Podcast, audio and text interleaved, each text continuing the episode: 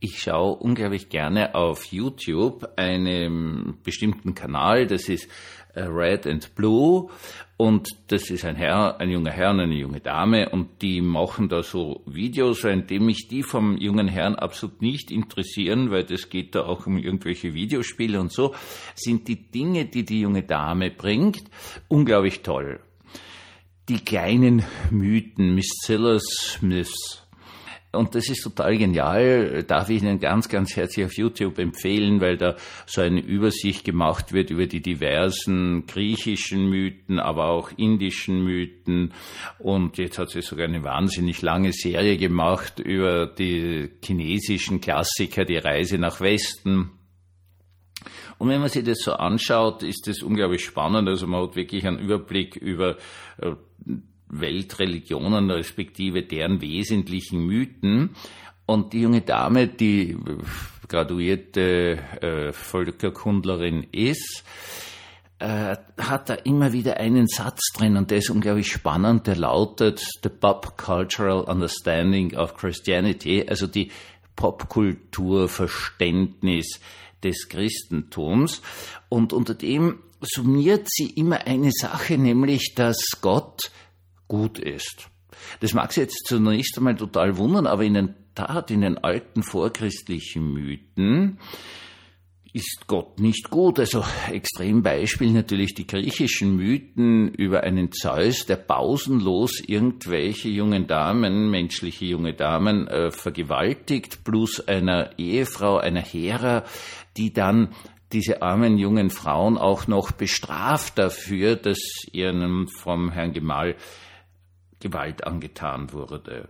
Äh, geht weiter mit Apollo, der seine ganzen Liebhaber irgendwie umbringt und so weiter und so fort, geht aber weiter in den indischen Bereich, wo im Mahabharata im, äh, der ganz, ganz wesentliche äh, Gott Krishna dann absolut und total unsittlich handelt, nur um sein Ziel zu erreichen. Das heißt, früher mal war eine Sache klar, dass Göttern auch der Kragen platzen kann, dass die alle möglichen Dinge tun, um ihre Ziele zu erreichen. Mag das jetzt so primitiv sein wie bei den alten Griechen eine, eine sexuelle Befriedigung oder so hochkomplex wie bei den Indern, um die Welt zu retten, dass dafür irgendwelche furchtbaren asozialen Dinge getan werden, was am Schluss auch klappt. Also die Welt wird laut Mahabharata aufgrund dieser Dinge am Schluss auch wirklich gerettet. Aber wir haben ein popkulturelles Verständnis des Christentums. Gott ist gut und gut wird definiert als ein ewig Vergebender, was in gewisser Weise stimmt. Das Problem dabei ist nur die Tatsache, dass es dann darauf hinausläuft, dass man eh tun kann, was man will. Im Himmel kommt man auf jeden Fall. Und es hat keine Folgen in dieser Welt, egal ob man sich jetzt an Gott ausrichtet, an Jesus von Nazareth ausrichtet oder nicht. Das ist dieses popularkulturelle Verständnis des Christentums, das merkt auch von den Kirchen gefördert wird. Und wenn man jetzt aber in die Bibel hineinschaut, merkt man, da geht es um ganz was anderes. Herzlich willkommen zum Tagebuch eines Pfarrers von eurem Hans Spiegel, eurem Pfarrer im Internet. Samstag ist es und es soll ein Vorausblick sein auf den morgigen Sonntag. Der morgige Sonntag ist der zweite der Leidenszeit Christi und hat den schönen Titel Reminiscere. Beginnt mit dem 25. Psalm. Auf dich, mein Gott, vertraue ich, lass mich nicht zu Schanden werden, lass meine Feinde nicht über mich triumphieren. Niemand gerät in Schande, wenn er seine Hoffnung auf Gott setzt. Wer sich aber treulos von ihm abwendet, unter welchem Vorwand auch immer, der wird beschämt dastehen. Herr, zeige mir deine Wege, lehre mich deine Pfade zu gehen, führe mich durch deine Treue und unterweise mich. Denn du bist der Gott, der mir Rettung schafft, und auf dich hoffe ich, Tag für Tag. Das ist der Beginn des 25. Psalms und da ist was ganz was Wichtiges drinnen, nämlich die Tatsache, dass man ein Leben lang sich mit Religion, respektive mit in meinem Fall halt mit christlichen Glauben auseinandersetzen muss, weil sonst wird es nicht. Man muss lernen, man muss die Pfade Gottes lernen und man muss auch dazu bereit sein, anzuerkennen, dass man sich völlig verirrt hat. Es ist ja kein Wunder, dass das älteste Evangelium, nämlich Markus, sozusagen bevor Jesus auftritt, eine Vorgeschichte schaltet durch Johannes den Täufer mit diesem berühmten Predigt Metanoete, also verändert euch, dreht um, kehrt um, schafft die Umkehr. Das heißt auf gut Deutsch, äh, das ist eben die Herausforderung des Christentums, dass wir immer und immer wieder uns verändern müssen, und zwar radikal verändern müssen, weil das, was wir normalerweise so tun, nicht gut ist, sehr, sehr höflich ausgedrückt, respektive ins Furchtbare führt. Der Predigtext dieses Sonntags ist eine sehr, sehr eigenartige Geschichte, um ehrlich zu sein. Aus dem vierten Buch Mose haben wir das und es ist eine uralte Geschichte, eine Geschichte, die vielleicht sogar noch ins vorisraelitische Zeit zurückgeht. Es geht darum, dass die, das Volk Israel ist längst aus Ägypten geflüchtet, ist längst äh, aus Ägypten aus der Sklaverei errettet worden und äh, Dort wird ja im Alten Testament schon im zweiten Buch Mose geschildert, dass sie gegen Gott meutern und sagen, ja, was hast du uns aus den weggeführt von den Fleischtöpfen Ägyptens, auf das wir jetzt verhungern. Und die sind jetzt schon sehr, sehr lang, jahrzehntelang unterwegs und jetzt äh, kommen sie irgendwie Richtung Israel, um dort einzuwandern. Und schon wieder machen sie das Gleiche.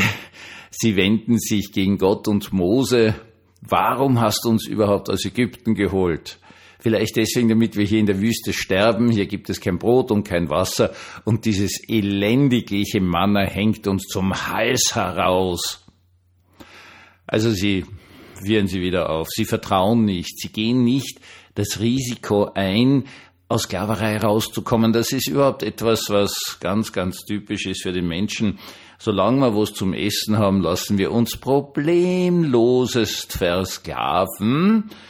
Wir regen uns zwar drüber auf und sagen, na, das ist so furchtbar und so weiter und so fort, aber den Schritt in die Freiheit auf Gottes Wort hin trauen wir uns ja nur sehr, sehr selten. Und selbst wenn wir es uns trauen, dann regen wir uns nachher auf, dass dieser Pfad kein einfacher ist, weil wenn man schon auf Gott vertraut, dann soll wenigstens alles wirklich super einfach sein ist es nicht. Und irgendwie reißt hier Gott wieder mal der Geduldsfaden und er schickt Schlangen. Schlangen, Giftschlangen offenkundig, ja, gibt's in der Wüste, die ziemlich viele Menschen beißen, die dann daran sterben. Aber dann gibt's auch eine Rettungsmöglichkeit. Und diese Rettungsmöglichkeit ist eine völlig faszinierende. Äh, der Mose soll aus Erz, also keine Ahnung, was das ist, ist das Bronze, Kupfer, äh, Eisen, aus irgendein Erz halt, eine Schlange formen, die auf einen hohen Maß oder, oder Stab drauf tun, so dass sie jeder sehen kann und jene, die sich trauen, den Blick zu heben und auf diese Schlange zu blicken, die werden gesund. Dazu kommt das Evangelium. Dieses Evangelium ist eigentlich äh, ziemlich ähnlich, weil Jesus da zu Nikodemus mit Nikodemus diskutiert und, und sagt dann, so wie Mose in der, Schlange, in der Wüste die Schlange erhöht hat, also auf einen Stab aufgetan hat, so muss auch der Menschensohn auf, erhöht werden, also auf einen Stab hinaufgetan werden, auf gut Deutsch gekreuzigt werden, damit alle, die an ihn glauben, das ewige Leben haben. Denn Gott hat seinen Sohn nicht in die Welt gesandt, sondern auf dass es richte, sondern dass er die Welt rette. Das heißt auf gut Deutsch, wir haben hier einen einzigen Komplex vom Psalm über den, das Evangelium zum Predigtext. Und es geht immer um eine Sache, dass der Mensch zu Gott spricht, bitte rette mich. Und es gibt jetzt eine Antwort. Und die Antwort Gottes ist eine sehr eigenartige. Sie verlangt vom Menschen nicht viel, aber das verlangt sie doch, nämlich den Blick hinaufzurichten. Sei das jetzt im Alten Testament, dass man auf diese metallene Schlange hinauf blickt oder dass man hinaufblickt und den Gekreuzigten am Kreuz erblickt. Nun, denken wir mal, wo wir dann eine Schlange beißen, naja, in die Fiers im Allgemeinen, weil die Füße halt unten sind und Schlangen sind halt nun einmal auf der Erde. Und du musst wegblicken von deinem Schmerz auf das, was dich retten kann. Wir blicken auf unseren eigenen Schmerz die ganze Zeit und wir haben zwar irgendwo so im, im Rücken, dass Jesus ja gekreuzigt wurde, deswegen leben wir in Europa, gibt es irrsinnig viele Kreuze an irrsinnig vielen öffentlichen Stellen und Kirchen und überall das Kreuz. Aber wir blicken immer selbst auf unseren eigenen Schmerz und der bringt uns dazu, nach unten zu schauen. Der blickt uns, bringt uns dazu, halt dort, wo, wo es weh tut, hinzuschauen und unseren Blick nicht aufzurichten. Schauen Sie sich doch mal einen depressiven Menschen an, wie der geht, der zusammengekrümmt, der Blick nach unten gerichtet. Manchmal wäre den Eindruck, dass die Leute, die pausenlos nur auf ihre Hände starren, die ganze Zeit nach unten schauen, irgendwann einmal depressiv werden müssen, weil sie es nicht zusammenbringen, nach oben zu schauen. Das bringen sie einfach nicht zusammen.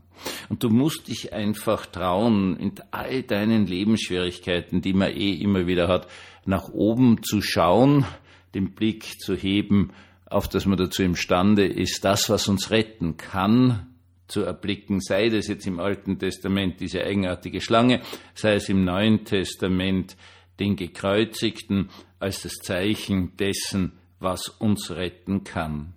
Nur auf unseren eigenen Schmerz zu blicken, meine Lieben, bringt nichts. Es bringt nicht einmal etwas so geradeaus zu schauen. Du musst wirklich nach oben schauen. Du musst dorthin schauen, wo dir Hilfe herkommt. Und das ist etwas, was wir, glaube ich, im Großen und Ganzen vergessen haben. Und ich sag's nur einmal, je mehr Computer, Tablets und Handys es gibt, desto mehr schauen wir interessanterweise nach unten und erkennen nicht mehr das, was uns retten kann. Meine Lieben, schauen wir nach oben. Schauen wir nach oben was uns retten kann. Denn Umkehr, und das ist eine wahnsinnig spannende Geschichte, ist ja nicht nur, dass du umdrehst, weil dann bleibst sozusagen auf der gleichen Ebene, sondern du musst dich einfach auf das Göttliche hin orientieren und dann, dann ist die Umkehr wirklich gelandet. Dann ist sie einfach weg von dem nach, was uns nach unten zieht, was uns traurig macht, depressiv macht, krank macht, nach oben auf das, was uns heilen kann. Denn eine Sache muss uns völlig klar sein. Die ganze große Geschichte, die Gott mit seinem Volk geht, die hat genau ein Ziel, nämlich dass wir geheilt werden. Einen wunderschönen Abend und einen traumhaften, einen heilenden Sonntag wünsche ich euch allen.